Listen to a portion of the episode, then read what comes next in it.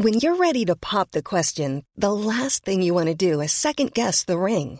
At Bluenile.com, you can design a one of a kind ring with the ease and convenience of shopping online. Choose your diamond and setting. When you find the one, you'll get it delivered right to your door. Go to Bluenile.com and use promo code LISTEN to get $50 off your purchase of $500 or more. That's code LISTEN at Bluenile.com for $50 off your purchase. Bluenile.com code LISTEN. Unsere Welt ist auf dem Weg in das Zeitalter der künstlichen Intelligenz. In atemberaubender Geschwindigkeit verändert sich beinahe alles. Besonders in der Geschäftswelt ist die ungeheure Dynamik des Wandels spürbar. Die Unternehmen und die Menschen darin sehen sich vor vielen Unsicherheiten und Herausforderungen. Der Aufstieg der künstlichen Intelligenz bedeutet neuen Wettbewerb, eine Flut von Daten, aber auch sich verändernde Fähigkeiten und die sich daraus ergebende Notwendigkeit von Veränderungen in den Skills von Mitarbeitenden und der Leistungsfähigkeit der Unternehmen. Workday, die Enterprise-Plattform für Finanzen und HR, hat deshalb Innovation zum Prinzip gemacht. Viele BTO-Hörer erleben den Wandel aus nächster Nähe. Ihre Unternehmen sehen sich einem Ansturm von Veränderungen ausgesetzt, suchen nach Mitteln, um sich aus der Beschleunigungslücke zu befreien und haben Schwierigkeiten, Schritt zu halten. Oft sind die Lösungen kurzfristig und bruchstückhaft. Getrennte Systeme für die Finanz- und Personalabteilung oder die Aufrüstung veralteter Technologien sind häufige Beispiele dafür. Um Unternehmen jeder Größe bei der Bewältigung dieser Herausforderung zu unterstützen, verfolgt Workday den Ansatz permanenter Innovation. Denn nur so können Kunden Veränderungsprozesse anführen, statt darauf zu reagieren. Nur Workday verfügt über einheitliche Daten, die nahtlos über eine einzige Plattform fließen und ihnen die Möglichkeit geben, intelligente Entscheidungen zu beschleunigen, Chancen zu erkennen und Risiken zu mindern. Workday versetzt sie in die Lage, Modelle und Prognosen zu erstellen und schnell und zuverlässig zu handeln, dank Echtzeitdaten und einer zuverlässigen in die Plattform integrierten KI. Besuchen Sie workday.com und erfahren Sie, wie Sie Fahrt aufnehmen können bei Ihrer Reise ins Zeitalter der künstlichen Intelligenz. Workday, die Enterprise-Plattform für Finanzen und HR.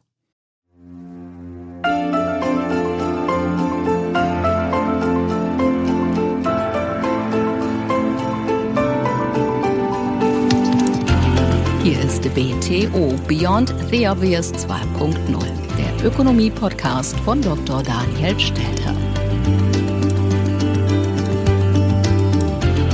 Hallo und herzlich willkommen. Ich freue mich ausgesprochen, dass Sie auch in dieser Woche wieder mit dabei sind. In dieser Woche geht es um die Fragestellung, warum wir Deutschen so wenig Vermögen haben. Und zwar habe ich dazu eingeladen einen Experten, Professor Moritz Schulerik von der Universität Bonn, der in eigenen Studien gezeigt hat, wie man Geld verdient, also richtig Geld anlegt und wie man es nicht macht. Und der auch gezeigt hat, dass gerade die Deutschen sowohl bei der privaten Geldanlage wie auch bei der Geldanlage als Land im Ausland besonders schlecht sind. Wir haben das Phänomen der Eichhörnchenwirtschaft. Wir arbeiten viel, wir sparen viel, aber am Ende bleibt relativ wenig übrig. Und das würden wir ganz gerne ändern und dazu das Gespräch heute. BTO Beyond the Obvious 2.0 Bevor wir zum heutigen Thema kommen, eine kurze Anmerkung zum aktuellen Geschehen. In der letzten Woche hatte ich in meinem Podcast Burkhard Drescher zu Gast. Wir sprachen über das Beispiel Bottrop, wie man dort mit vielen kleinen Maßnahmen, aber auch einfachen Maßnahmen erhebliche Fortschritte bei der Reduktion des CO2-Ausstoßes erzielt hat. Und ich habe dann gesagt, wir beide haben eigentlich gefordert, dass es vernünftiger wäre, statt immer höhere Ziele zu formulieren, sich doch bitte mal operativ genau diesen Aufgaben zuwidmen. Handeln statt plappern war so ein bisschen das Motto. Und da muss ich schon sagen, dass ich diese Woche überrascht war, dass bereits innerhalb dieser Woche äh, jemand den Podcast nicht gehört hat, zumindest nicht alle, die ihn gehört haben, vielleicht auch richtig verstanden haben. Denn plötzlich hat die Politik genau das getan, was ich immer kritisiere, nämlich, diesmal waren es die Grünen, noch höhere Forderungen aufgestellt. Wir sehen auch, dass wir nicht weitermachen können. Es gibt ein Umweltministerium, das ist für alles Gute zuständig. Und dann gibt es ein Wirtschaftsministerium, was äh, die ganzen Jahre immer nur sagt Nein, weil es äh, unionsgeführt ist. Sondern die Transformation, die wir angehen müssen, betrifft insbesondere unseren Wirtschaftsstandort Deutschland. Und deswegen bedeutet ein Klimaschutzministerium eben Ökologie und Ökonomie zusammenzudenken. Und das Ministerium hat dann entsprechend auch ein Vetorecht gegenüber anderen Ressorts, wenn eben Gesetze nicht auf dem Weg zum 1,5 Grad Pfad und das heißt Paris kompatibel sind. Ich bleibe dabei, ich glaube auch ein Klimaschutzministerium wird nicht dazu dienen, unsere Ziele zu erreichen. Im Gegenteil, es läuft eigentlich Gefahr, dass wir eine noch einseitigere Positionierung und Priorisierung eines einzelnen Themas haben, was das ist meine große Sorge, am Ende nicht nur die Wirtschaft überfordert, sondern uns als Gesellschaft überfordert. Von dem Hintergrund mein Appell nochmal an alle, die es nicht gehört haben. Letzte Woche der Podcast lohnt wirklich, wie man wirklich Klimaschutz gestalten kann mit kleinen Schritten und weitaus effizienter und effektiver, als das die große Politik zurzeit vorhat. Doch kommen wir zum heutigen Thema. Bekanntlich haben wir Deutsche relativ weniger Vermögen als unsere Nachbarn. Das zeigen auch die Daten der EZB. Das Medianvermögen in Deutschland liegt bei ungefähr 70.800 Euro. Im Schnitt der Eurozone liegt das Vermögen bei 99.400 Euro und einige Länder wie Italien, Frankreich und Spanien liegen deutlich vor uns. Die Ursachen für dieses geringere Medianvermögen haben wir bereits in mehreren Folgen diskutiert. Es liegt daran, dass zum einen bei uns das Vermögen ungleich verteilt ist, aber zum anderen liegt es daran, dass wir einfach relativ zur Wirtschaftsleistung deutlich weniger Vermögen haben. Wir haben gezeigt in früheren Podcast, dass nach Daten der Credit Suisse wir ungefähr viermal so viel Vermögen haben wie jährliche Wirtschaftsleistung, aber Italien ungefähr beim Sechsfachen liegt. Frankreich und Spanien sind weitaus näher an Italien als an uns. Das heißt, es ist vor allem ein Mangel an Vermögen, vor allem in der breiten Masse der Bevölkerung. Und es lohnt sich, den Ursachen nachzugehen. Natürlich ist es zum einen eine Folge der verlorenen Kriege, von Währungsreformen und ähnliches in der Vergangenheit. Es ist natürlich auch die Folge von der Teilung Deutschlands und dem sozialistischen Experiment in einem Teil des Landes. Noch heute haben die ostdeutschen Mitbürger deutlich weniger Vermögen als die westdeutschen. Es ist natürlich auch eine Folge der falschen Verteilung von Vermögen zwischen Bürger und Staat. Wir haben bekanntlich eine der höchsten Steuernabgabenlasten innerhalb der OECD. Es ist aber auch eine Folge von falscher Geldanlage. Und darum geht es heute im Podcast. Zum einen legen wir Bürger unsere Ersparnisse falsch an. Zum anderen legen unsere Kapitalsammelstellen, also Banken, Versicherungen, Unternehmen, unsere Ersparnisse im Ausland falsch an. Und genau dazu hat mein heutiger Gesprächspartner Professor Moritz Schulerig von der Universität Bonn intensiv geforscht. Zwei seiner Studien werde ich mit ihm besprechen. Zur Einstimmung ein paar Kernaussagen. Wer will, kann meine Zusammenfassung der Studien auf meinem Blog nachlesen. Das Thema der ersten Studie war, mit welcher Geldanlage man denn die besten Renditen erwirtschaftet. In The Rate of Return on Everything 1870 to 2015 publiziert von Schulerik gemeinsam mit einigen Kollegen, zeigen die Ökonomen auf, welche Anlageformen den besten Ertrag erbringen. Resultat? Wenn man reale Renditen anschaut, liegen Aktien und auch Immobilien sehr weit vorne, und zwar im Schnitt mit ungefähr 7% Rendite pro Jahr. Die vermeintlich sicheren Anleihen, die besonders aus deutscher Sicht sehr beliebt sind, auch indirekt über unsere Lebensversicherung beispielsweise, erbringen dahingegen nur ein bis zwei Prozent und sie haben sich dabei ganz klar als nicht risikofrei erwiesen. Ich erinnere an Konkurse, Staatspleiten, Hyperinflation und Währungsreformen. Das heißt, wir haben eine Überrendite, also eine Mehrrendite von Aktien und Immobilien von ungefähr vier bis fünf Prozent pro Jahr. Und dies, so das Ergebnis der Studie, relativ stabil. Und das zeigten die Autoren dann mit verschiedenen Ländern. Und nehmen wir mal das Beispiel in Deutschland. In Deutschland über diesen sehr langen Zeitraum hat man in der Tat mit Aktien pro Jahr 6,85 Prozent und mit Immobilien 7,82 Prozent verdient. Andere Länder weisen noch deutlich bessere Renditen auf. Das liegt wiederum an den bereits erwähnten Kriegen. Und was machen wir Deutschen am liebsten? Richtig.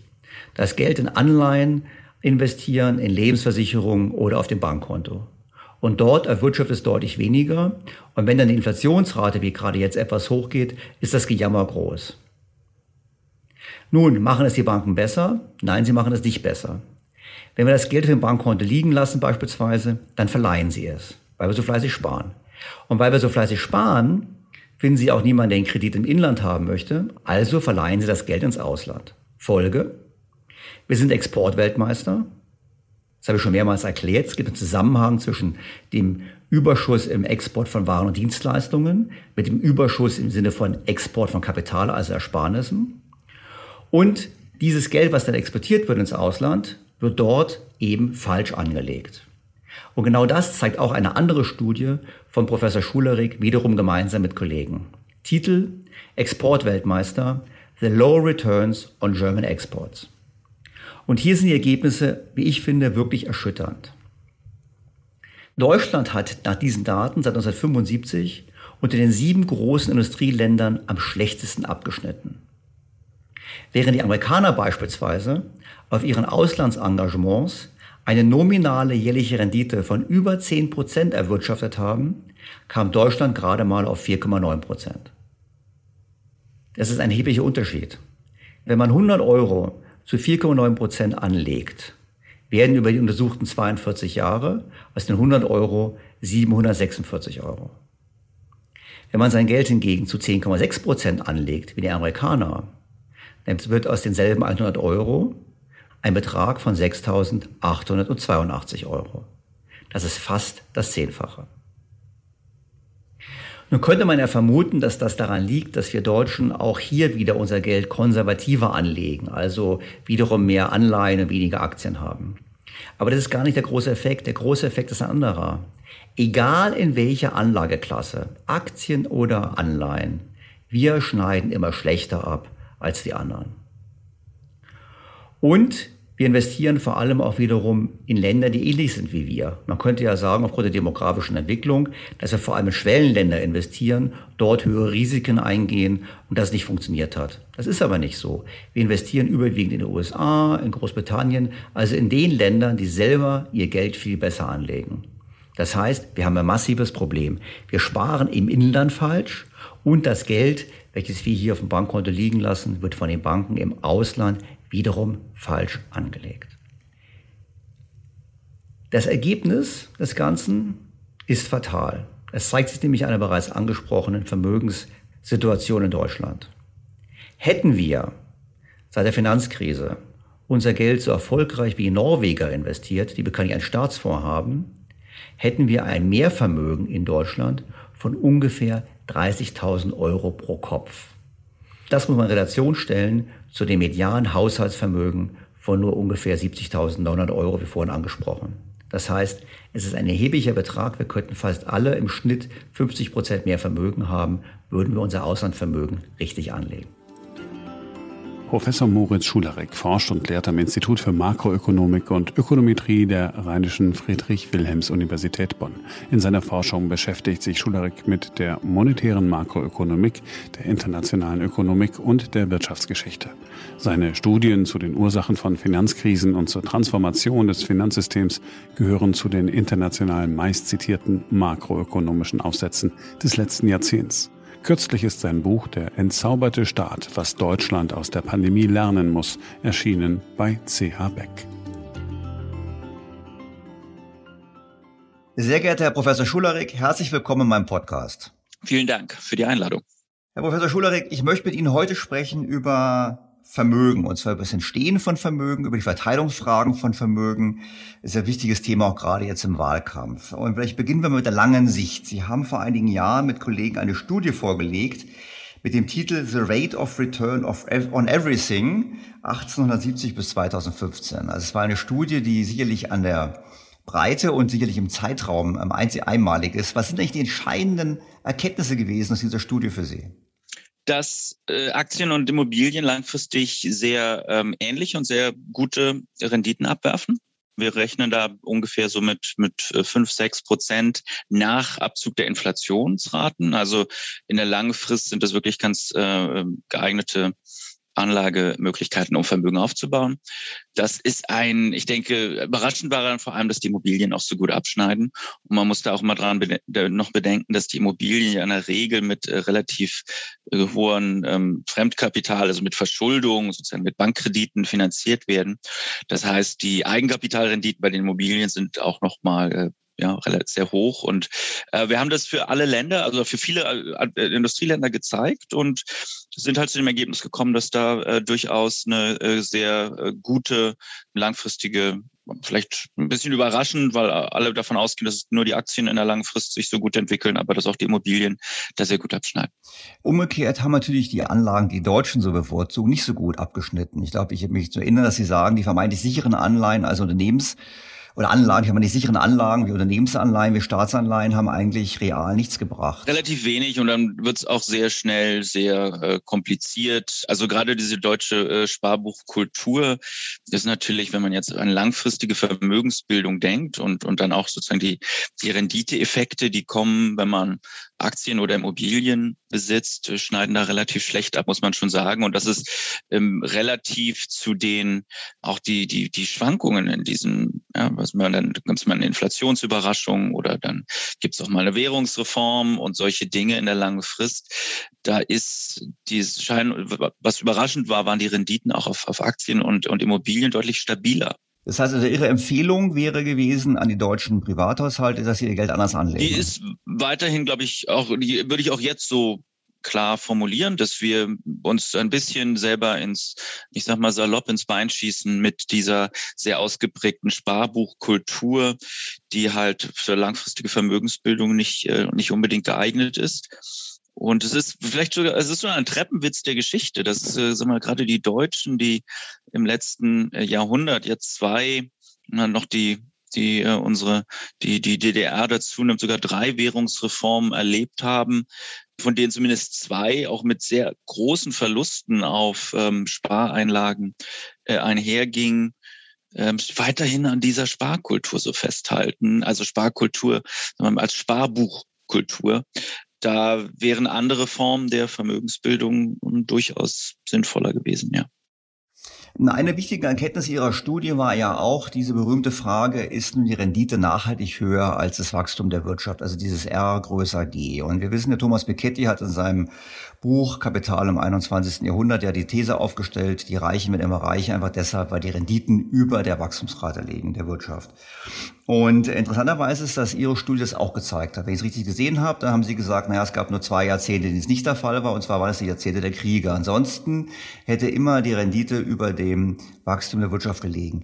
Man kann das eigentlich auf Dauer funktionieren? Kann es sein, dass die Vermögen dauerhaft schneller wachsen als die Wirtschaftstätigkeit? Ja, dann kommt es halt zu dem, was wir in den letzten Jahrzehnten auch gesehen haben, dass die Vermögens das Verhältnis der Vermögen zu den Einkommen deutlich steigt. Und das führt dann durchaus zu gesellschaftlichen Spannungen, weil man einfach sieht, dass äh, man, und das ist ja auch die These von Thomas, dass man mit Arbeitseinkommen diese äh, riesigen äh, Vermögen, die angehäuft wurden über die Jahrzehnte, dass man da mit Arbeitseinkommen nicht mehr wirklich rankommt. Und das hat dann durchaus auch, ich würde sagen, auf, auf Gesellschaften negative Effekte. Dass man ähm, so eine, ja, da ist man zurück in der sozusagen dieser Downton Abbey äh, Volkswirtschaft, in der die da oben ganz viel Geld haben und die da unten arbeiten, aber dennoch nie mit den oben aufschließen.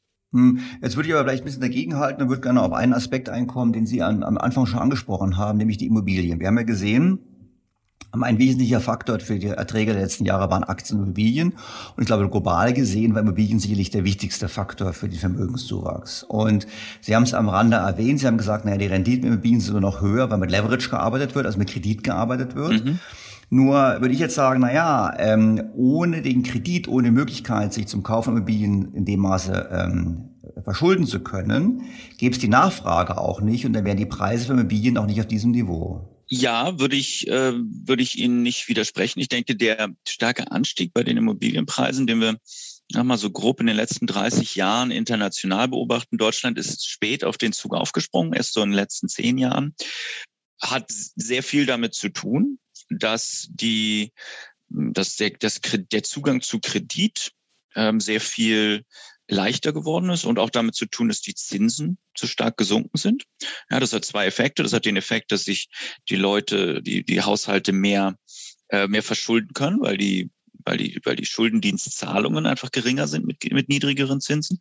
Es hat aber auch äh, den Effekt, dass mit den niedrigeren Zinsen, das ist etwas, was wir gerade in der Wissenschaft sehr intensiv diskutieren, die Vermögenspreise überhaupt ähm, nach oben gehen ja, also sich äh, äh, steigen, weil die sozusagen der risikofreie Zins, mit dem man dann diese Einnahmen aus, aus Vermietung oder Einnahmen aus Dividenden vergleicht, einfach so stark gefallen ist und dann die Vermögenswerte steigen.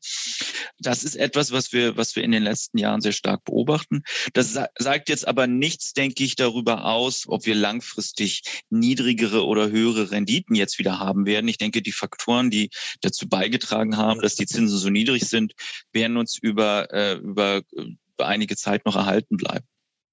Das mag sein. Ich meine, da gibt es ja auch Studien, die zeigen, wir haben säkulare Trends zu tieferen Zinsen. Ich denke da an Paul Schmelzing, der gezeigt hat über 700 Jahre, wie die Realzinsen gesunken sind. In Wellen, die gab auch wieder Gegenbewegungen. Genau. Mhm. Nur ist es natürlich schon so, wenn ich jetzt, das wäre jetzt mein Blickwinkel, ich hatte damals eine kleine Replik geschrieben auf äh, Thomas Piketty, die nannte bei mir die Schulden im 21. Jahrhundert, weil ich halt gezeigt habe, wie parallel zum Anstieg der Vermögenspreise durch der Leverage im System hochgegangen ist, die Verschuldung. Weil letztlich ja unbegrenzt schaffbares Kreditgeld ein knappes Gut jagt, nämlich Immobilien sind ja per Definition knapp. Also vor dem Hintergrund ist für mich so ein bisschen die Frage, naja gut, wir haben diesen Anstieg gehabt, wir können, glaube ich, daraus nicht schließen, dass es so weitergeht, weil die Zinsen sind relativ tief, irgendwann nähern sie sich null, dann wird auch irgendwann der Punkt sein, wo man nicht mehr weitere Steigerungen hat was mich so ein bisschen zur Frage führt zu einer anderen Studie von Ihnen, weil Sie haben auch geschrieben äh, vor einigen Jahren ein Paper mit Kollegen zum Thema Ventoline against the Wind. Also die Frage mit Finanzkrisen war die Fragestellung, ist übermäßiges Kreditwachstum immer muss es immer zu einer Finanzkrise führen. Und wenn ich Sie Ihre Aussage knapp zusammenfasse, war die Aussage so, wenn die Kredite produktiv verwendet werden, nicht. Wenn die Kredite unproduktiv verwendet werden oder zu wirklich den Kauf von Immobilien zählen, dann ist eine höhere Finanzkrisengefahr. Also wäre meine Frage nach dem Motto, hm, wenn wir jetzt gesehen haben in den letzten 30, 40 Jahren, sind Immobilienpreise weltweit stark gestiegen, vor allem dank der höheren Leverages. Würden Sie dann sagen, das erhöht auch die Fragilität des Finanzsystems oder sagen Sie, ach nee, eigentlich ist das nicht so ein Problem? Ja, ganz eindeutig. Ich denke, strukturell ist unser Finanzsystem wesentlich instabiler, als es vor 30, 40 Jahren noch war. Das hat etwas auch zu tun mit den, mit den höheren äh, Verschuldungsquoten im, der Haushalte, den, der höheren Leverage im Immobiliensektor. Es gibt ja immer eine andere Seite. Wenn jemand viel Kredit aufnimmt, dann gibt es auf der anderen Seite jemanden, der gläubiger ist. Das heißt, am Ende sind es Haushalte, die anderen Haushalten etwas leihen und die einen leihen sich Geld, die anderen stellen es bereit. Also wir haben es da mit fundamentalen Faktoren zu tun, die auch dazu beigetragen haben in den letzten 30, 40 Jahren, dass so viele Haushalte halt sparen möchten und die Banken dann diese Ersparnisse an, an andere Haushalte weitergeben. Aber ich denke, der, der Punkt, den Sie machen, der ist ganz zentral. Ich sehe den, ich sehe den auch und ich, ich kratze da auch manchmal an so einem Hinterkopf und überlege mir, wie wir da eigentlich wieder, wie wir da eigentlich wieder rauskommen. Und meine Antwort ist wahrscheinlich, wir können es uns nicht leisten. Also wir heißt jetzt im Prinzip alle Industrieländer, weil die Trends doch sehr ähnlich sind. Wir können es uns nicht leisten im, im Hinblick auf Finanzstabilität, dass unsere Immobilienpreise deutlich fallen. Weil dann genau das wieder passiert, was wir 2008, 2009 gesehen haben, nämlich dass die Banken ein Problem haben, dass die Haushalte ein Problem haben, weil die halt, weil die Leverage äh, relativ gestiegen ist, ja, in jedem Fall relativ zu den Einkommen, teilweise auch relativ zu den Vermögenspreisen, aber das ist immer so ein bisschen, das geht, das geht immer so ein bisschen in die gleiche Richtung. Ne? Die Preise steigen und dann ähm, nimmt man mehr Kredit auf und dann ist unklar, was, was jetzt wirklich mit der Leverage passiert. Aber das heißt, ähm, letztlich, ähm, und das ähm, sagen ja auch viele, ist, ist das schon so, dass da eine gewisse Rigidität nach unten bei den Immobilienpreisen ich sag mal, äh, systemisch, systemisch notwendig ist. So. Wie machen wir das? Naja, wenn die Immobilienpreise fallen, werden wir uns, wenn sich schon die Zentralbanken was einfallen lassen, um diese äh, Vermögensmärkte zu stützen. Wir haben es ja im letzten Jahr jetzt auch gesehen bei Märkten, die wahrscheinlich noch weniger systemrelevant sind, nämlich die, die Märkte für Unternehmenskredite, vor allem die für riskante Unternehmenskredite, wo dann auch die Zentralbanken gesagt haben, wir möchten nicht die realwirtschaftlichen Auswirkungen von des Zusammenbruchs von Kreditmärkten uns nochmal angucken müssen. Das haben wir uns 2008, 2009 angeguckt. Das wollen wir nicht nochmal. Und dann wird da großzügig interveniert. Und ähm, ich denke, diese man drin, oft redet man da so von einem Fed Put ähm, oder von einem Zentralbank Put halt, dass die, die Zentralbanken letztlich dann auch die Vermögenswerte in gewissem Umfang stützen. Und ich denke, das ist aus finanzstabilitätspolitischen Gründen äh, wahrscheinlich das, äh, was passieren würde, sollten wir in eine Situation kommen, in der die Immobilienpreise stark fallen. Jetzt würde ich natürlich sagen, naja, was Sie schildern, ist ja das, was die Bank für internationalen Zahlungsausgleich die asymmetrische Reaktion der Notenbanken nennt, seit Jahrzehnten ja eigentlich schon. Und dann ist es im Prinzip so, dass ich würde es jetzt flapsig, würde ich sie so übersetzen, die Notenbanken garantieren den Reichtum.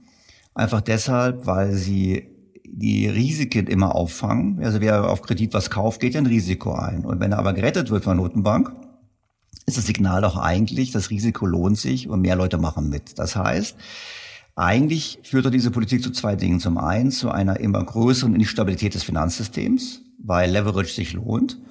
Und zum anderen würde ich sagen, führt es die Notenbank auch in eine Falle, weil was Sie ja sagen, heißt übersetzt nichts anderes als Zinsen, Zinsen dürfen nicht steigen. Und das heißt, sollte es sich doch aus, sollte es doch zu, aus irgendwelchen Gründen zu einer Rückkehr der Inflation kommen, zum Beispiel aufgrund der demografischen Entwicklung, dann ähm, hätten die Notenbanken das Dilemma, sie können die Zinsen nicht erhöhen, weil sie dann sofort den, den Crash an den Vermögensmärkten hätten. Ja, also die, die, in der Analyse stimme ich Ihnen weitgehend zu in dem Sinn, dass die Notenbanken seit der, oder die Zentralbanken seit den im Prinzip seit den 80er Jahren immer stärker diesen Risiken aus der Volkswirtschaft rausgenommen haben. Wir haben ein sehr umfassendes Stabilisierungsmandat. Das heißt, sobald irgendwo ja, es ein bisschen im Hals kratzt, dann kommt sofort die Zentralbank mit dem Hustenspray und, und hilft der Volkswirtschaft wieder auf die Beine. Also wir leisten uns nicht mal einen kleinen Schnupfen, sondern wir sind sofort mit allem, was wir haben, dabei, um diese Konjunkturdellen auszugleichen. Und das hat ja auch gute Gründe. Also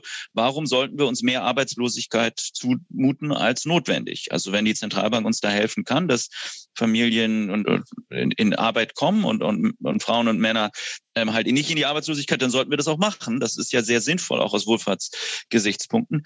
Aber es hat halt diesen Nebeneffekt, dass die Risiken erstmal rausgenommen werden aus dem System. Wie Sie sagen, die Zentralbanken asymmetrisch federn alles ab, was auch immer passiert. Und das verleitet dann natürlich zum Eingehen immer neuer Risiken.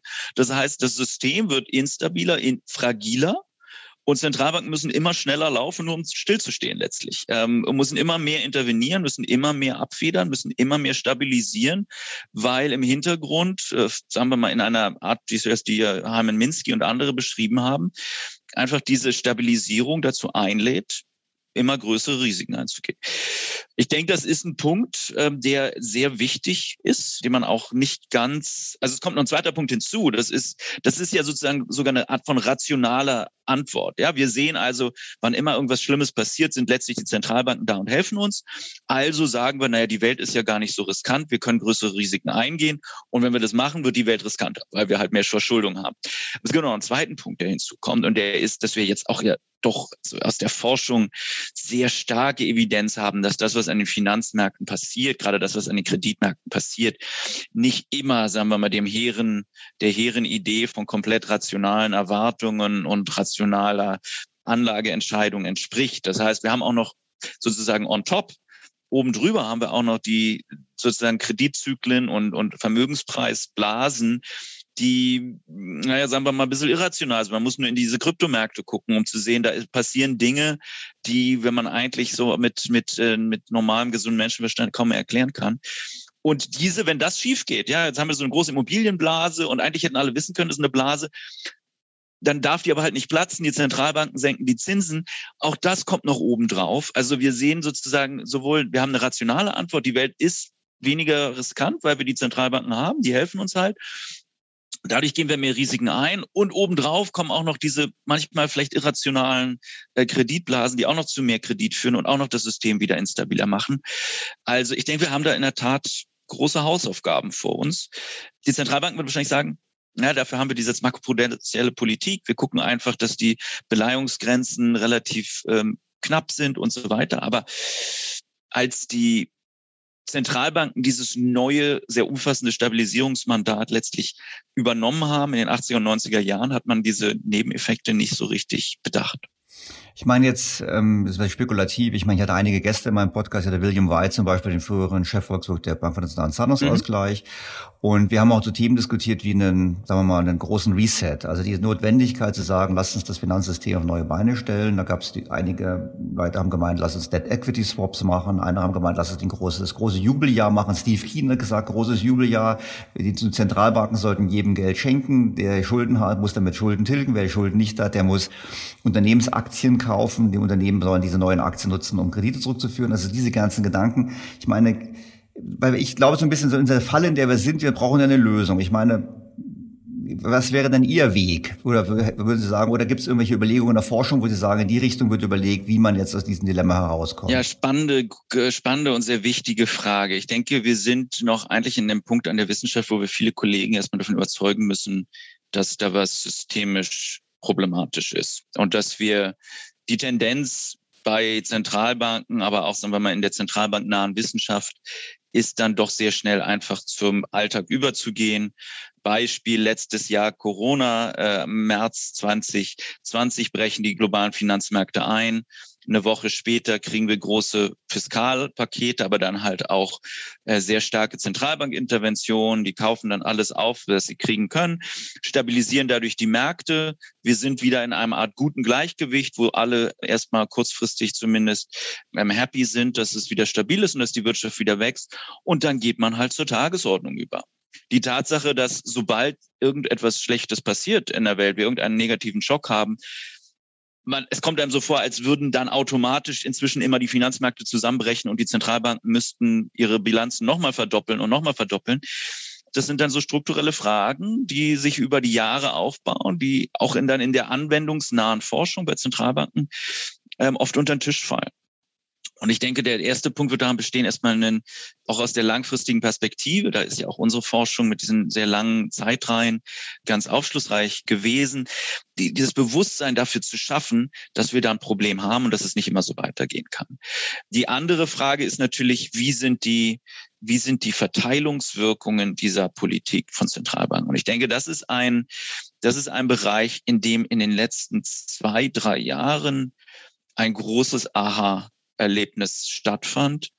Nämlich, dass man, ich glaube, letztlich jetzt mehr und mehr versteht, dass das, was wir Geldpolitik nennen, immer über Finanzmärkte läuft, über Finanzmärkte sozusagen der Transmissionsmechanismus, sagt man technisch. Also wenn Zentralbanken irgendwie stabilisieren, dann machen sie das, indem sie Zinsen oder in, ändern oder irgendwie in Finanzmärkte intervenieren.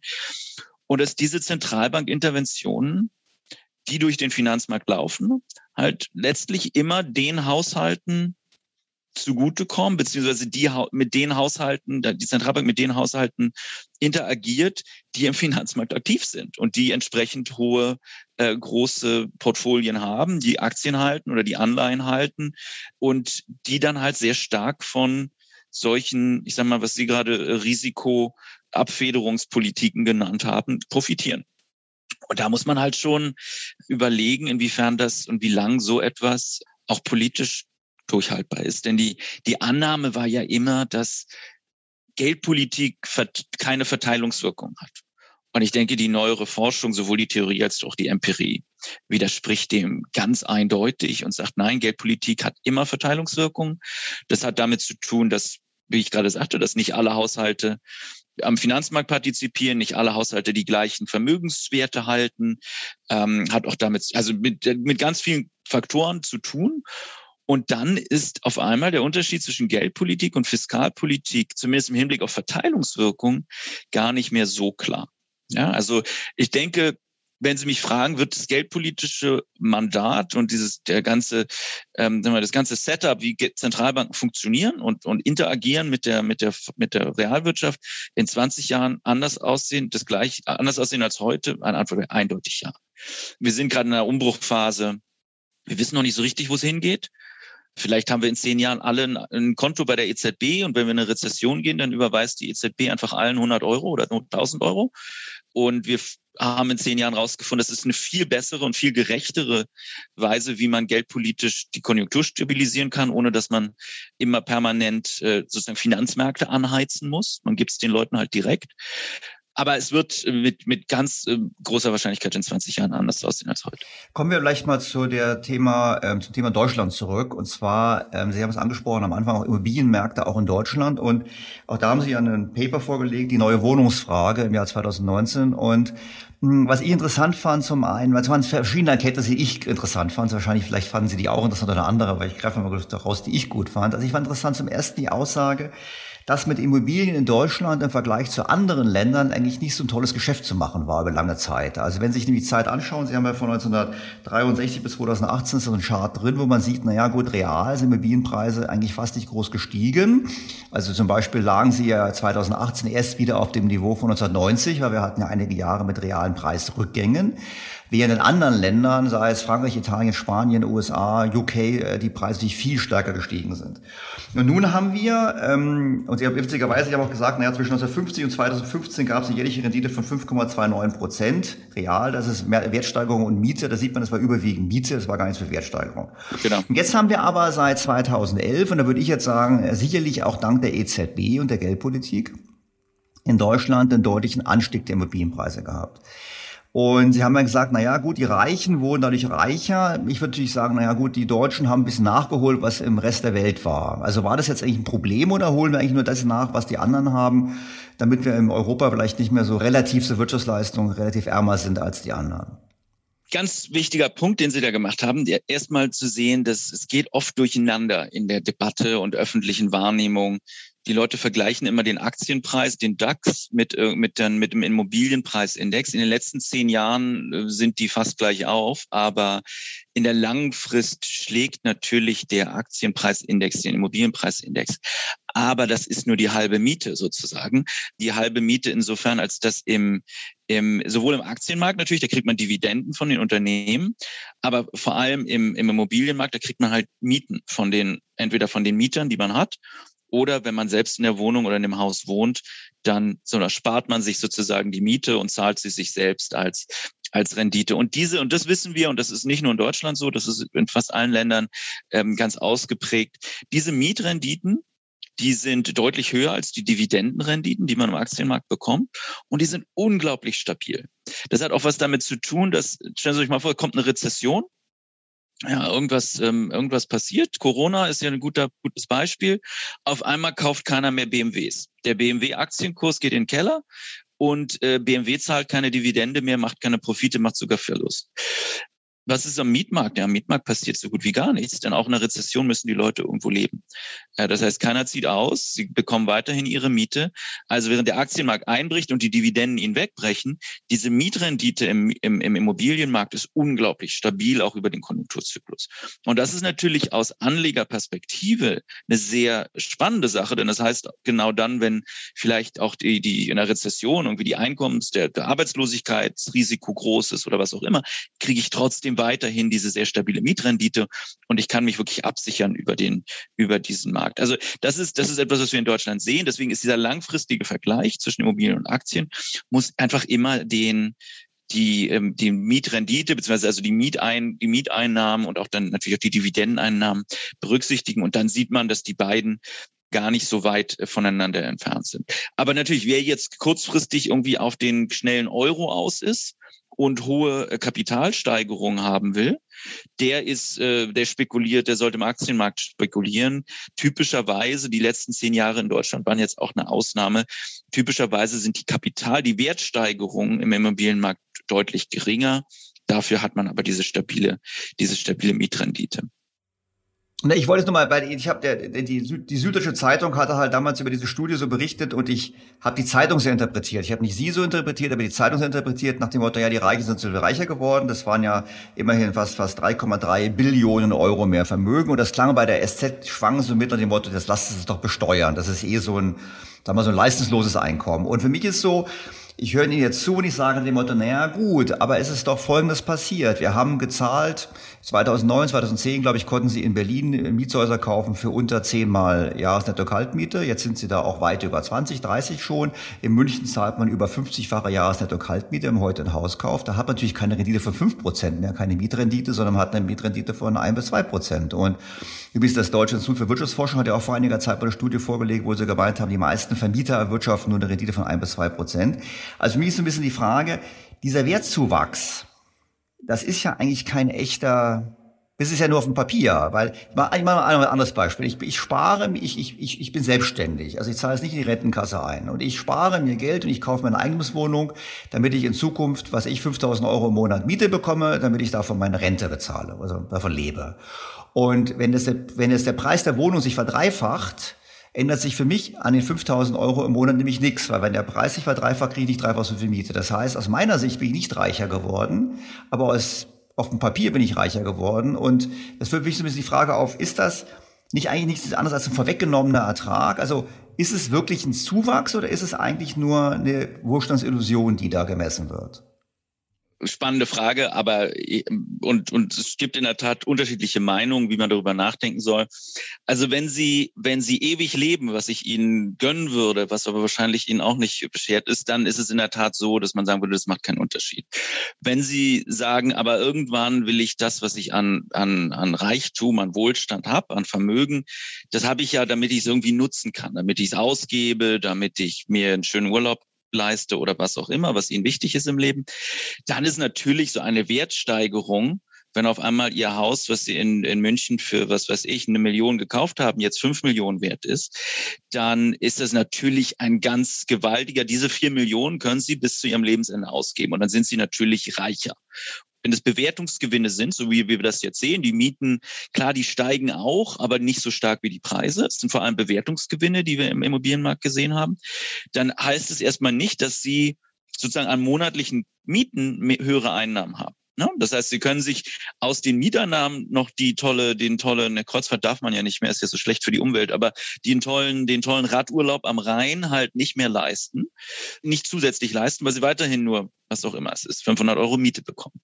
Es gibt jetzt natürlich Möglichkeiten, diese Kapitalgewinne, diese Wertgewinne, die Sie haben, auch umzusetzen in, ich sag mal, in, in Kaufkraft. In Amerika ist das ein ganz verbreitetes Phänomen. In Deutschland gibt es die ersten Fintech-Startups, habe ich neulich durch Zufall gesehen, die das jetzt auch machen, nämlich die Option, diese Wertgewinne aus dem Haus, aus der Immobilie rauszuholen, über zusätzliche, letztlich über, über auch über eine Art von zweiter, vom zweiten Darlehen. Ja? Äh, das ist ja bei den gegenwärtigen Zinsen extrem günstig. Also im Idealfall sagen wir mal, Ihr Haus, wir hatten jetzt gerade, Sie haben da vier Millionen für Ihr Mietshaus irgendwie vier Millionen Gewinn gemacht. Und jetzt gehen Sie zur Bank und sagen, ich hätte gern davon, was weiß ich, 100.000 für meine, für die nächsten, was auch immer, paar Jahre, um ein paar schöne Sachen zu machen. Und dann sagt Ihnen die Bank, na klar, geben wir Ihnen. Ähm, hier haben Sie ein zweites Immobiliendarlehen. Ihr Haus ist so viel wert, gibt es überhaupt kein Problem, dass wir das nochmal besichern. Und dann zahlen sie halt, was auch immer gerade der Zins ist, ein Prozent oder weniger. Und das können sie auch noch aus dem, aus dem Kapitalgewinn bezahlen, den Zins. Dann holen sie sich halt ein bisschen mehr raus und dann ist der Zins da gleich mit abgedeckt. Und dann können sie natürlich diese Bewertungsgewinne auch in, in Urlaub oder schöne italienische Abendessen umsetzen. Ja? Okay, also es wäre möglich, würde natürlich dann bei dieser Vorgehensweise die Fragilität des Finanzsystems, wie wir angesprochen haben, weiter erhöhen, die Notenbank noch mehr dazu zwingen, dass die Hauspreise nicht fallen. Absolut, genau Nur, das, was wir in Amerika gesehen haben. Im Aktienmarkt ist es natürlich einfacher, da verkaufen sie einfach ein paar Aktien. Aber würden Sie jetzt aus dieser Analyse heraus dann ableiten, dass man im Prinzip diese Gewinne staatlicherseits abschöpfen müsste? Weil ich meine, wir haben eine Diskussion in Deutschland, Vermögenssteuer, Vermögensabgaben. Wenn wir, wenn wir uns ehrlich machen, geht es immer nur um Immobilien, weil Unternehmen wird man immer schonen. Das ist bekannt, das sehen wir auch bei der Erbversteuer. Es wird jeder Politiker wird, Immobilien, wird Unternehmen schonen. Die Geldvermögen, haben wir vorhin festgestellt, verzinsen sich eh nicht real. Da sind die Deutschen so falsch in der Geldanlage. Immobilien sind, wie wir wissen, leider Gottes ungleich verteilt, weil wir eine geringe Eigentumsquote haben. Also langt das schon, um zu sagen, hier muss man im Prinzip eine höhere Steuer machen oder Einmalsteuern und ähnliches fordern, um das abzuschöpfen? Ich denke, also auf, auf, zum ersten Mal haben Sie absolut recht. Es verwundert mich auch in der ganzen Corona-Debatte. Es, es ist in der Tat immer wieder erstaunlich, wie unternehmensfreundlich die deutsche Politik ist, ohne großartig nachzudenken. Auch wenn Sie an diese ganzen Unternehmenshilfen wegen, während Corona denken. Da gibt es eine extrem starke Lobby. Sie nennen die Erbschaftssteuer. Da wird dann oft auch mit, mit, mit vorgezogenen Argumenten argumentiert, dass, ach, wenn jetzt der Mittelständler seinen Betrieb vererbt und dann die Erben Erben Erbschaftssteuer zahlen müssen, dann könnten sie den Betrieb nicht übernehmen und dann gehen die Arbeitsplätze äh, verloren. Das sind alles solche Scheinargumente, die könnten einfach zur Bank gehen und wenn das ein vernünftiges Unternehmen ist, das auch profitabel ist, dann gibt die Bank denen auch den Kredit, um die Erbschaftssteuer zu bezahlen und die Milliarden äh, an Erben, an Erbschaft können dann auch an die nächste Generation weitergegeben werden. Also wir sind in vielen Punkten, gebe ich Ihnen recht, auffällig freundlich und insofern stünde zu befürchten, dass wenn wir ähm, versuchen, diese Bewertungsgewinne, die viele Menschen jetzt haben, vor allem, ich denke, man muss sich vor Augen halten, wem gehören die Unternehmen? Das sind die reichsten fünf bis zehn Prozent der Bevölkerung. Wem gehören die Immobilien? Das sind die oberen 50 Prozent. Ungefähr. Ne? Die Eigentumsquote ist ungefähr 50 Prozent inzwischen, ähm, obwohl natürlich auch dann die Immobilien teurer werden, je weiter oben man in der Einkommensverteilung ist. Aber äh, grundsätzlich sind Immobilien eigentlich der Mittelschichtsvermögenstitel, den man, den die Leute haben.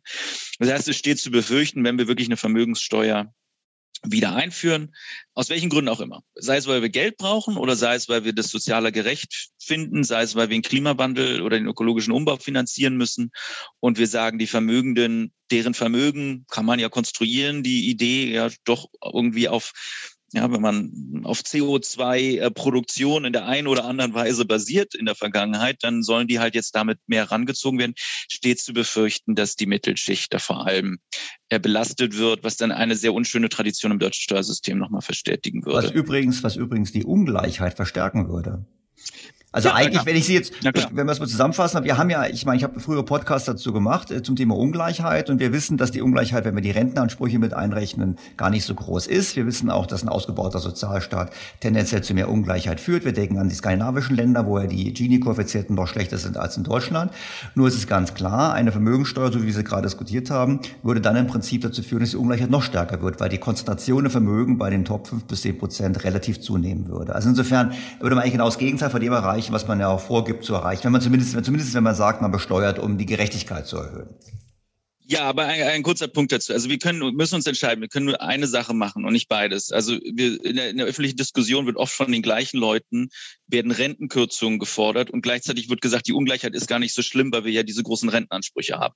Also nur eins von den beiden geht. Das habe ich übrigens nicht getan. Nee, haben Sie nicht getan, aber das passiert oft und also äh, es ist in der Tat so, wenn wir die Ansprüche aus den Sozialversicherungen einrechnen, dann ist die Ungleichheit in Deutschland, also ja, sie ist weiterhin erheblich, aber sie ist nicht so hoch, wie wir, wie wir sie bei den, bei den Marktvermögen messen, eben weil ähm, ein Teil auch gerade in der unteren, den großer Teil in der unteren Hälfte der Bevölkerung an Vermögen sozusagen diese Ansprüche sind. Aber wenn man jetzt kommt und sagt, wir eigentlich können uns die Renten gar nicht mehr leisten und eigentlich müssen wir das Sozialsystem ähm, zusammenkürzen, dann äh, steigt natürlich auch, dann fallen diese Ansprüche und dann steigt auch die Ungleichheit. Also man kann nur eins von beiden machen. Ich denke, was die Frage von Vermögensbesteuerung angeht, wäre mir immer lieb zu definieren, wofür man eigentlich diese Steuern braucht. Ich sehe in den nächsten, nächsten 10, 15 Jahren, und das ist jetzt nicht, dass ich ein Prophet bin, ich glaube, das versteht inzwischen jeder, ähm, massive Umwälzungen, die auf uns zukommen. Wir müssen, wir müssen irgendwie unsere, unsere Volkswirtschaft ökologisch umbauen und das Ganze wird zu erheblichen sozialen Verwerfungen führen. Einfach weil wir wissen, dass zum Beispiel die CO2, der CO2-Fußabdruck mit dem Einkommensniveau sehr stark negativ korreliert ist. Soll heißen, die, die unten in der Verteilung sind, haben großen CO2-Fußabdruck relativ zu ihrem Einkommen. Ja, also sie verbrauchen, geben halt mehr Geld für CO2-intensive Güter, Dienstleistungen. Ja, denken Sie an die Autos und, und vielleicht die, die, die Flugreise nach Mallorca aus oder was auch immer oder auch den, den Nahrungsmittelkonsum. Und das heißt, wir werden, wenn wir CO2 den Preis extrem stark anheben, was auf die eine oder andere Weise passieren wird und muss, ja, und das ist ein, ein wichtiges Steuerungsinstrument, nicht das einzige, aber ein ganz wichtiges, dann wird das bestimmte Bevölkerungsschichten sehr viel stärker treffen als andere. Und wir haben in Frankreich, glaube ich, mit den Gelbwesten gesehen, dass die Kombination aus oh, ihr redet, ihr redet gerade drüber, dass ihr mir mein Auto wegnehmen wollt, ihr wollt meinen Urlaub teurer machen und die Mieten steigen in den Städten und gleichzeitig ähm, redet ihr darüber, wie meine Rentenansprüche gekürzt werden. Irgendwas läuft hier schief. Das ist jedenfalls nicht das Land, das ich und das, ja, die, sagen wir mal, 50 Prozent der Bevölkerung äh, besonders attraktiv finden. Das heißt, wir werden uns da einfach ganz wichtig, wir werden uns da was einfallen lassen müssen, wie wir ich sag mal, mit einer, die Hälfte der Bevölkerung auf diese Reise in eine ökologische Zukunft mitnehmen. Und ich habe nicht das Gefühl oder den Eindruck, dass auch nur irgendeine der Parteien darauf eine vernünftige Antwort hat. Ich möchte auf die Antwort auch noch kommen mit Ihnen, haben wir auch am Anfang schon wir im Vorgespräch schon besprochen, dass wir darauf zu kommen. Ich meine, ich würde vielleicht einen Aspekt ergänzen wollen und würde noch was einführen wollen in die Diskussion. Vielleicht, was Sie gesagt haben, ist, wir stehen vor erheblichen Konflikten. Ich würde neben diesem Klimathema durchaus das Thema des demografischen Wandels noch mit ansprechen, weil wir jetzt natürlich in die Phase kommen, wo die Erwerbsbevölkerung anfängt zu schrumpfen und wir haben ja nicht vorgesorgt. Auch das wird natürlich die Verteilungskonflikte erhöhen. Ich würde gerne noch eine andere Studie von Ihnen einfügen in die Diskussion, weil ich, wie gesagt, wir könnten, glaube ich, stundenlang Podcast machen weil ich eine andere Studie auch ganz faszinierend fand von Ihnen, und zwar zum Thema Exportweltmeister. Mhm. Sie haben mich festgestellt, das heißt The Low Returns on Germany's Capital Exports, weil äh, meine Podcasthörer wissen das, wer Exportweltmeister ist, der exportiert aus seiner Ersparnisse, wir legen unser Geld global an. Ist ja auch eine Vermögensposition von uns allen. Und sie kamen zurück mit der Aussage, es gibt, glaube ich, kein Land außer uns, glaube ich, Finnland ist noch schlechter, die ihr Geld so schlecht global anlegen wie wir. Im Prinzip eigentlich, ich fasse mal knapp zusammen, wir sparen zwar jedes Jahr und unser Vermögen wächst gerade um das, was wir sparen, aber wir erzielen gar keine Erträge damit. Ich meine, vielleicht wollen Sie dazu kurz was sagen, weil das gehört ja auch mit zu der Fragestellung, wie gehen wir mit der Vermögensentwicklung in Deutschland um? Ja, ganz spannende Frage. Und ich denke, das ist in der Tat, wenn wir, also wenn man sich einfach die Zahlen anguckt, was wir da, ich sag mal, an Geld im Ausland jedes Jahr entweder wirklich versenken, weil es einfach weg ist, oder sagen wir mal versenken als im Sinne von, was wir erzielen könnten und was wir bekommen, wenn man sich die Zahlen anguckt, ist das einfach, ist das absurd. Also allein in den letzten zehn Jahren sind das Beträge, die sind, also wenn wir so gut angelegt hätten wie die Kanadier zum Beispiel oder die Norweger, dann hätten wir, dann wären wir ungefähr 100, ein, ein ganzes BIP reicher. Was einfach damit zu tun hat, dass wir so, so viel Geld ins Ausland exportieren, so viel Geld im Ausland anlegen, aber halt wirklich der deutsche Michel ein verdammt äh, schlechter Investor ist. Das ist, also man kann sich einfach angucken, was sind die Renditen auf deutsche Auslandsanlagen und die sind signifikant sowohl in dem, in, dem, in dem mathematischen Sinne, dass die sind deutlich niedriger als in anderen Ländern. Die sind in manchen Jahren gerade mal so ein bisschen positiv. Und sie sind vor allem auch im statistischen Sinne über viele Jahre schlechter als, als das, was andere Länder hinbekommen. Das heißt, wir haben da einfach ein Problem in der Anlagekultur und auch in den Strukturen der an der Auslandsanlage. Und das ist natürlich, also wenn man jetzt mal drüber nachdenkt, wenn man Exportweltmeister ist und man hat eigentlich gar nicht die Infrastruktur, um mit dem, um das ange, im Ausland angelegte Geld wirklich gut anzulegen, dann klingt das jetzt nicht so nach einer besonders schlauen Organisation der Welt und dass man sich da besonders klug anstellt. Woran liegt das? Das ist natürlich eine ganz spannende Frage. Die große Vermutung ist, ist, dass es auch wieder da viel mit unserer, mit unserer Sparbuchkultur zu tun hat, dass nämlich sehr viel Geld dass wir äh, die Deutschen auf den Sparbüchern haben. Äh, das, dazu gehören übrigens auch Unternehmensersparnisse, die ja auch ähm, in großem Umfang inzwischen in sozusagen kurzfristigen äh, Anleihen, Anlagen oder äh, bei den Banken liegen, dass die vom, von den deutschen Banken, Sparkassen und so weiter im internationalen Interbankenmarkt weitergereicht werden an ausländische Banken, ähm, die sich verschulden. Also die Deutschen sind, wir haben es ja etwa bei, den, bei Griechenland, in der Griechenland-Krise erlebt, dass auf einmal wieder standen und rausgefunden haben, dass das deutsche und französische Bankensystem diese massiven Position, gläubiger Position gegenüber griechischen Banken hatte, dass das passiert. Aber das sind natürlich, wenn Sie jetzt irgendwie dann die, ich will jetzt niemandem zu nahe treten, aber wenn er irgendwie die Sparkasse Köln-Bonn über die DK Bank oder wie auch immer Geld im Interbankenmarkt an spanische Banken verleiht, die das dann im Immobilienboom an der Costa Blanca äh, äh, platzieren, dann sind das natürlich keine großartigen Renditen. Das heißt, wir bräuchten auch da eine viel stärkere äh, Aktien- und, und Immobilienanlagekultur. Und wir haben einfach nicht die Finanzintermediäre in Deutschland, die diesen Kapitaltransfer ins Ausland für uns als ähm, Nation profitabel gestalten. Also die, man könnte fast sagen, die die gleiche Sparkultur, die uns dazu bringt, viel Geld bei der Sparkasse aufs Konto zu legen, äh, führt dann dazu, dass die Sparkasse, die weiß mir auch nicht vernünftig, was sie mit dem Geld machen soll, dass die das dann auch wieder weitergibt und aufs nächste Konto legt, nur dass das jetzt bei einer ausländischen Bank dann ist und die damit irgendwas Sinnvolles machen. Also das ist auch, da sind wir äh, nicht gut aufgestellt. Es gibt die große Vermutung, dass das auch einfach mit dem Verlust von Finanzkultur in Deutschland in, in, im, im 20. Jahrhundert zu tun hat, sprich den, sprich der Nazi-Zeit und ähm, einem gewissen einfach ein Verlust auch von Humankapital und Infrastruktur, was ähm, das Finanzsystem angeht. Na gut, die hat auch was mit der Schulbildung zu tun. Also ich weiß aus eigener Erfahrung, äh, dass in Großbritannien beispielsweise in der Schule im Mathematikunterricht prinzipiell immer auch so Dinge wie Annuitätenrechnung und Hypotheken und ähnliches eine Rolle spielt. Ich kann mir das in Deutschland schwer vorstellen. Das ist natürlich ein ganz anderes Herangehensweise dort.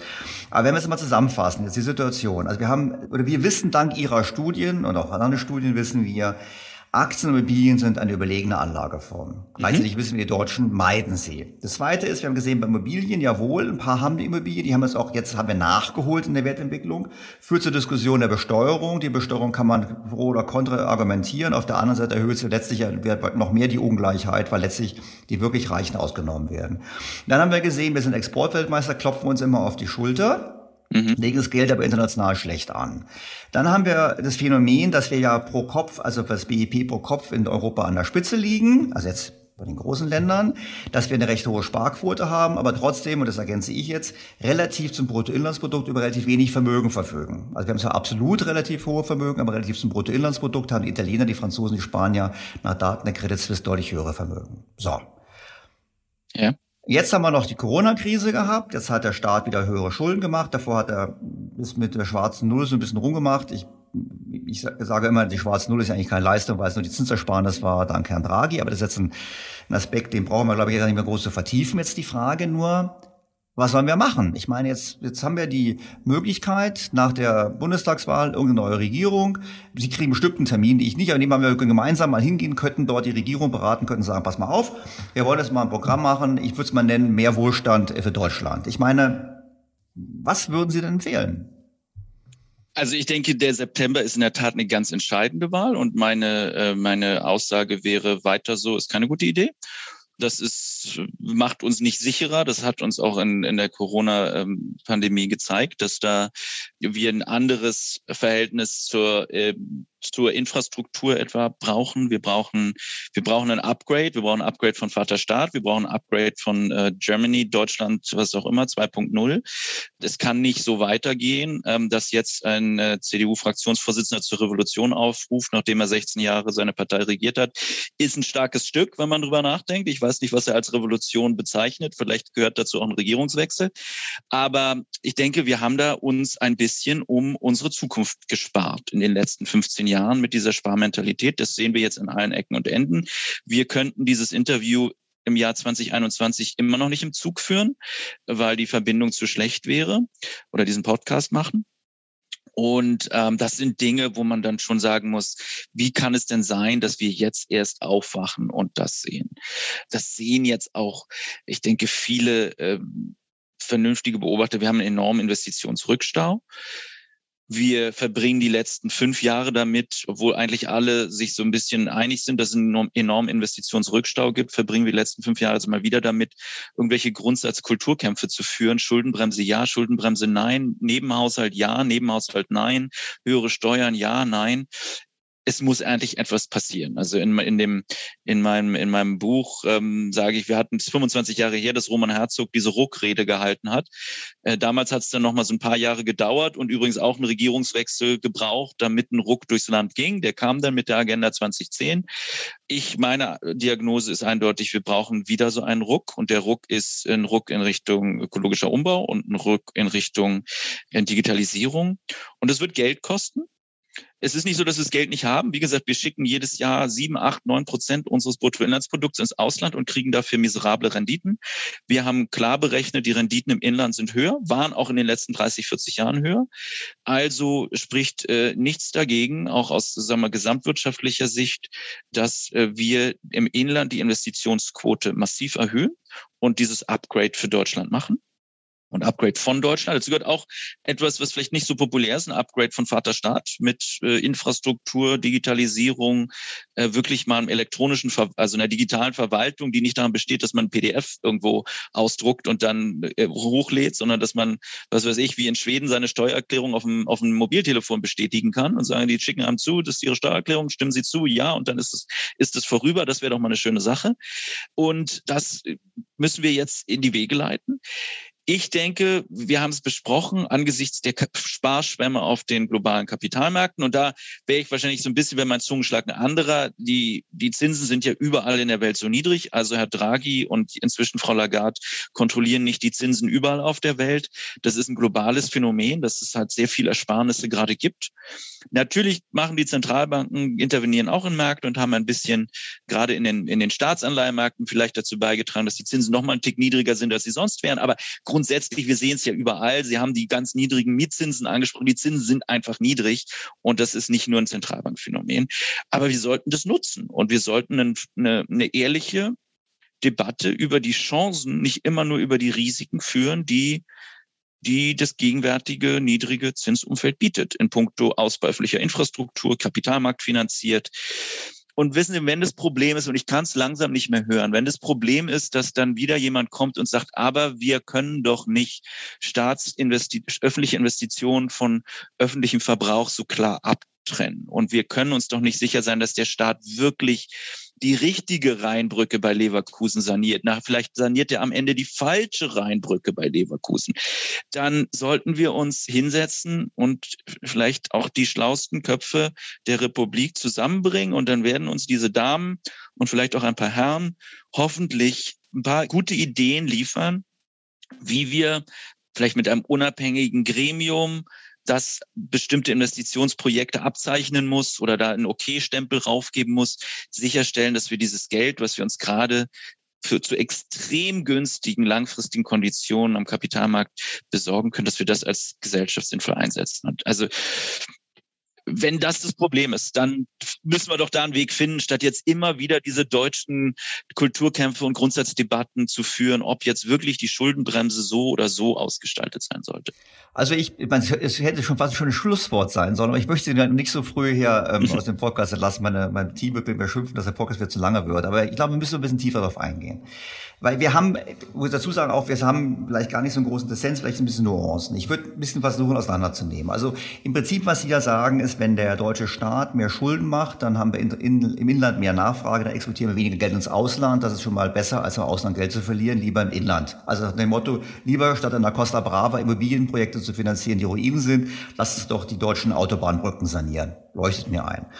Das Zweite ist, ich würde natürlich sagen, und Sie haben gesagt, naja, Staat ausweiten. Ich würde sagen nach dem Motto, naja, ich würde wahrscheinlich eher stärker, heißt nicht unbedingt größer, weil ich würde natürlich sagen, wenn wir ehrlich sind, in den letzten Jahren hat es der Politik ja nicht an Geld gemangelt, weil wir hatten ja eine wachsende Wirtschaft, wir hatten eine steigende Abgabenquote, Steuerabgabenquote ist drei Prozentpunkte gestiegen in den letzten 15 Jahren nach Daten der OECD und die Zinsaufwendungen sind deutlich gefallen. Das heißt, die Politik hatte ja viel Geld und hat eigentlich das gemacht, was sie gesagt haben, was sie nicht machen soll. Sie hat das Geld nicht richtig ausgegeben. Sie hat das Geld ausgegeben überwiegend für Sozialleistung. Das können Sie sagen, war auch richtig, aber wenn wir an Mütterrente, Rente mit 63 und diese Dinge denken, das war natürlich, wenn Sie, der größte Teil des, des wachsenden Einnahmenkuchens wurde so verwendet. Und die Politiker würden sagen, ja, wir wollten ja mehr investieren, aber wir werden das Geld wohl gar nicht abgerufen. Also, ist also ein bisschen so eine Situation, wo ich sage, nach dem Motto, ja, ähm, ähm, ist das so einfach oder ist es im Prinzip, machen wir es uns jetzt hier beide im Podcast so einfach theoretisch und dem Motto, ja, ist eigentlich möglich, aber in der Praxis scheitert es eben an vielen Dingen, die mit Geld nichts zu tun haben. Ich denke, das ist ein, ein wichtiger Punkt ich habe, Sie haben es kurz erwähnt, ja auch vor, vor nicht langer Zeit gerade kam ein Buch raus, das heißt Der entzauberte Staat und da diskutiere ich genau diesen Punkt. Also äh, letztlich greifen muss das eine und das andere greifen. Wir brauchen bessere Planungskapazitäten, wir brauchen ein Upgrade von Vater Staat, dass diese Dinge schneller gehen, effizienter gehen, Gelder abgerufen werden. Das Gleiche gilt natürlich für die privaten Investitionen. Wir wollen ja vor allem auch, dass die privaten Investitionen anspringen, dass wir mehr Startups haben, dass wir mehr in Technologie neue Technologien investieren, in grüne Technologien und so weiter. Wenn Sie Unternehmen fragen heute, was ist das größte Investitionshindernis in Deutschland, dann sagen, und das ist nicht meine Studie, sondern die kommt vom IW aus Köln und die sind ja, ein unternehmensfinanziertes, äh, unternehmensfreundliches Institut, dann sagen die Unternehmen ganz klar, das größte Hindernis für mehr Investitionen sind nicht die Steuern, das sind nicht die Unternehmenssteuern, das sind auch nicht die bösen Arbeitnehmerrechte, sondern das ist die mangelnde Infrastruktur. Das sind die digitalen Infrastrukturen, aber das ist auch die harte Infrastruktur bei der Schiene, teilweise beim Wasser und, und auf den Straßen. Und das heißt, da muss wirklich das eine in das andere greifen, damit die, die Dinge Sinn machen. Ich sage Ihnen noch eine Sache, die ist vielleicht ein bisschen kontroverser. Und Sie haben völlig recht mit Ihrer, mit Ihrer Analyse, dass in den letzten zehn Jahren die Spielräume, die eigentlich durch das Absinken der Zinsen, der Zinsausgaben und auch durch die gute Konjunktur, die, die, die Spielräume, die es da, die sich dadurch ergeben hat, dass wir die nicht genutzt haben, um mehr zu investieren. Und soll ich Ihnen sagen, was daran, wer daran schuld ist? Zumindest zum Teil die Schuldenbremse. Und zwar in einer Logik, die ich glaube für, für unsere Zuhörer auch ganz spannend ist, weil mir das kommt immer wieder so vor, dass die Leute das nicht dass es irgendwie noch, noch nicht in den Köpfen angekommen ist, weil wir, weil wir immer wieder die gleichen Argumente austauschen, aber nicht die, auf die es ankommt. Lassen Sie mich so erklären. Die Schuldenbremse, warum finden wir die im Prinzip, warum denkt man, das ist eine gute Idee? Naja, weil Politiker halt kurzsichtig sind. Weil Politiker sonst Sachen machen, ja, die verschulden sich heute ganz viel, um uns einen schönen Urlaub auf Lanzarote zu finanzieren oder was auch immer, um wiedergewählt zu werden. Aber das ist alles nicht nachhaltig und das sind keine sinnvollen Investitionen. Okay, also machen wir eine Schuldenbremse. Das heißt jetzt Politiker, die Politik darf sich nicht mehr verschulden ganz klein, aber sagen wir mal, äh, praktisch gesehen darf sich die Politik nicht mehr verschulden.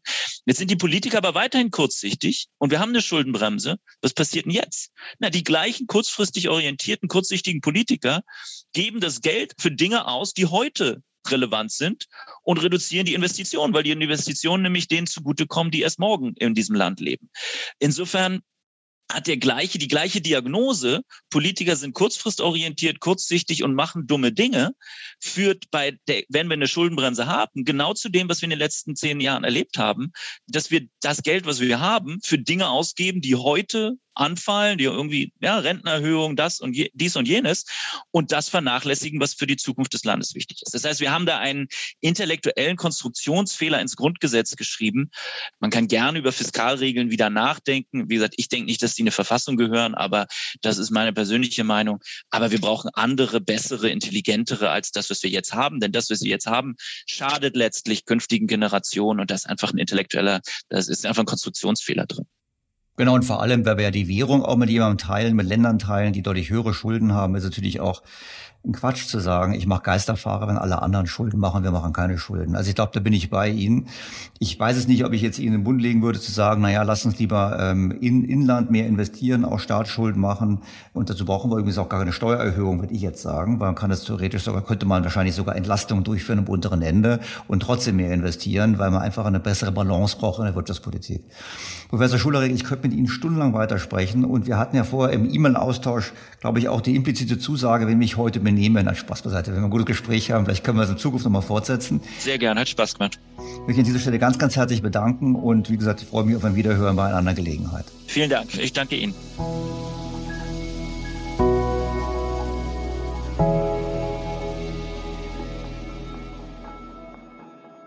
Wie man mir wahrscheinlich angehört hat, habe ich mich extrem darüber gefreut, mit Professor Schulerek zu sprechen. Ich fand es immer interessant, ich fand seine Studien immer interessant und ich teile seine Sicht auf das deutsche Sparverhalten.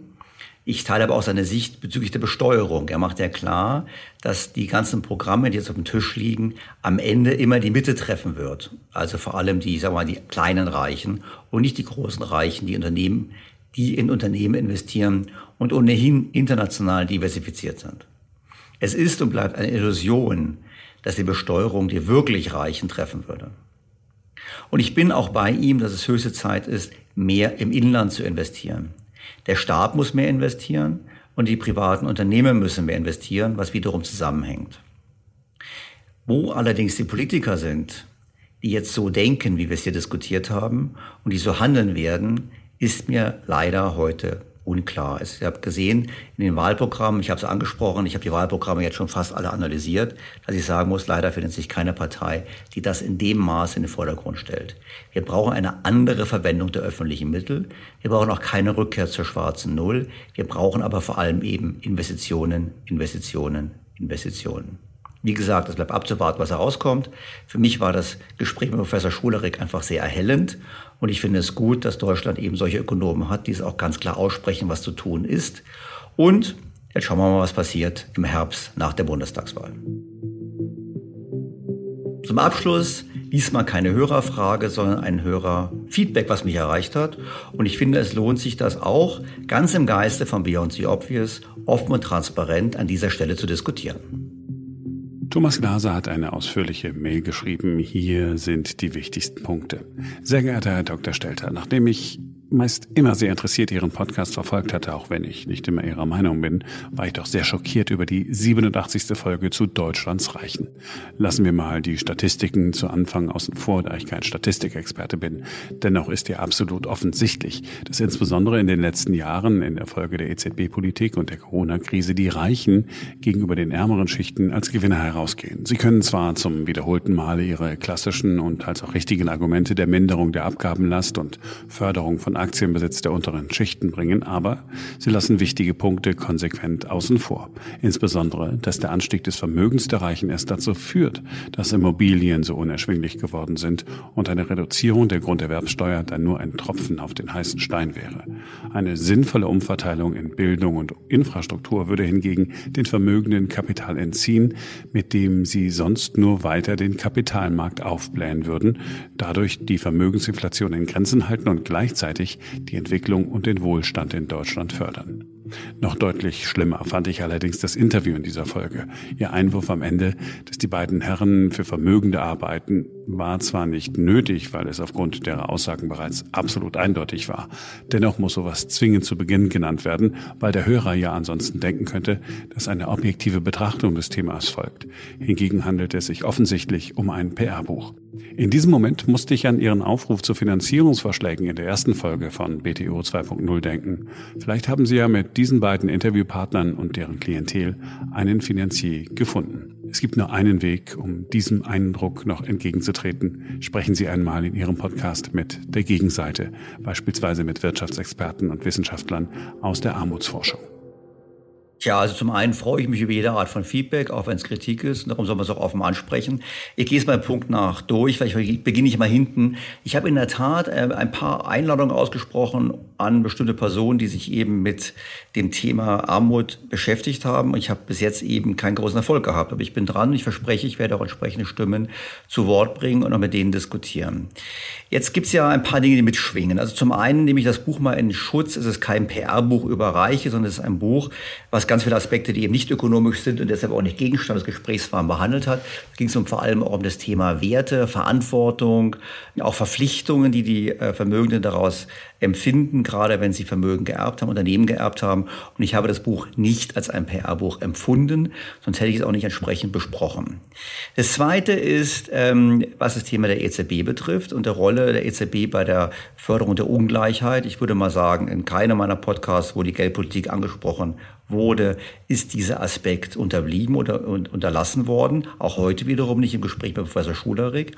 Ich glaube aber, dass es eben ein Fehler ist zu sagen, ja, die sind jetzt reich geworden und deshalb müssen wir jetzt dagegen steuern. Kann man machen, aber das Grundproblem bleibt meines Erachtens, dass wir das Phänomen haben, dass wir in Deutschland relativ zum Bruttoinlandsprodukt zu wenig Vermögen haben. Es bleibt eine Kernaussage und es hat damit zu tun, dass eben die breite Masse der Bevölkerung weniger Vermögen hat als in den Nachbarländern. Und was passiert eigentlich, wenn die EZB interveniert? Auch das muss man verstehen.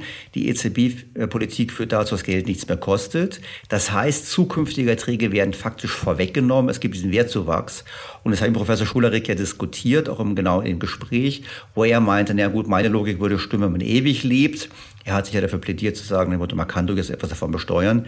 Klar ist aber, es gibt natürlich einen Effekt der Geldpolitik und dieser Effekt ist natürlich der, dass davon diejenigen profitieren, die bereits im Besitz von Sachwerten sind, während diejenigen, die nicht im Besitz von Sachwerten sind, entsprechend benachteiligt sind. Das ist also sicherlich ein Punkt, den ich immer gesehen habe und da kann ich auch sicherlich sagen, kann man über bestimmte Besteuerung und ähnliches nachdenken.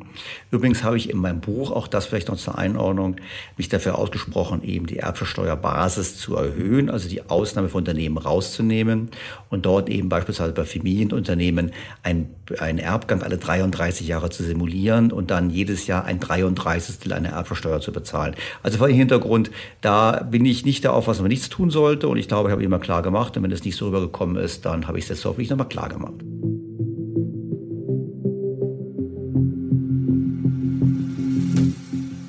Kommen wir zum letzten Punkt, der Vermutung, dass ich aufgrund der Finanzierungsfrage des Podcasts hier ähm, Gesprächspartner einlade oder mich unter Umständen sogar von diesen finanzieren lasse, um bestimmte Meinungen zu vertreten.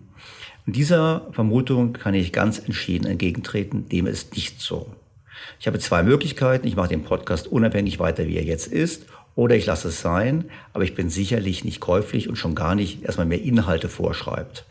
Das ist bereits beim Thema Werbung eine Gratwanderung. Wir haben bereits einige Werbeanfragen abgelehnt, wo wir gesagt haben, das passt nicht ins Konzept. Und es wird immer eine Gratwanderung sein, aber ich widerspreche entschieden der Annahme, ich wäre hier im konkreten Fall oder auch in anderen Situationen zugunsten einer bestimmten Aussage käuflich gewesen. Dem ist nicht so. Wenn also Ihnen eine Aussage in meinem Podcast nicht gefällt, unter anderem, weil er vielleicht nicht in Ihrer Weltbild oder in Ihre Vorurteile passt, dann finde ich das gut und ermutigend. Dann sehen Sie es einfach, der Stellte hat eine andere Meinung. Ich hoffe, ich kann sie gut begründen. Wenn ich sie nicht gut genug begründet habe, um sie zu überzeugen, dann probiere ich es vielleicht nochmal. Aber ich werde sicherlich nicht irgendetwas vertreten, nur um irgendwo eine Werbeeinnahme oder eine andere Finanzierung zu erzielen. Das nochmal zur Klarstellung. Ich bin und bleibe unabhängig. Das war's für diese Woche. Ich freue mich sehr, dass Sie zugehört haben. In der kommenden Woche feiern wir ein Jubiläum. Nicht als Podcast, aber in der Weltwirtschaft. Und da habe ich einen besonders interessanten Gast als Gesprächspartner. Ich freue mich schon drauf. Ich hoffe, Sie auch. Ihr Daniel Stelter. Schreiben Sie uns unter podcast at think-bto.com.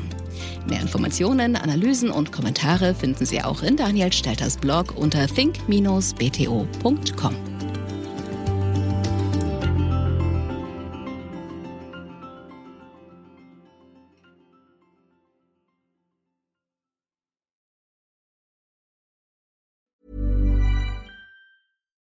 deserves the best, and there's no better place to shop for Mother's Day than Whole Foods Market. They're your destination for unbeatable savings, from premium gifts to show-stopping flowers and irresistible desserts. Start by saving 33% with Prime on all body care and candles. Then get a 15-stem bunch of tulips for just $9.99 each with Prime. Round out Mom's menu with festive rosé, irresistible berry chantilly cake, and more special treats. Come celebrate Mother's Day at Whole Foods Market.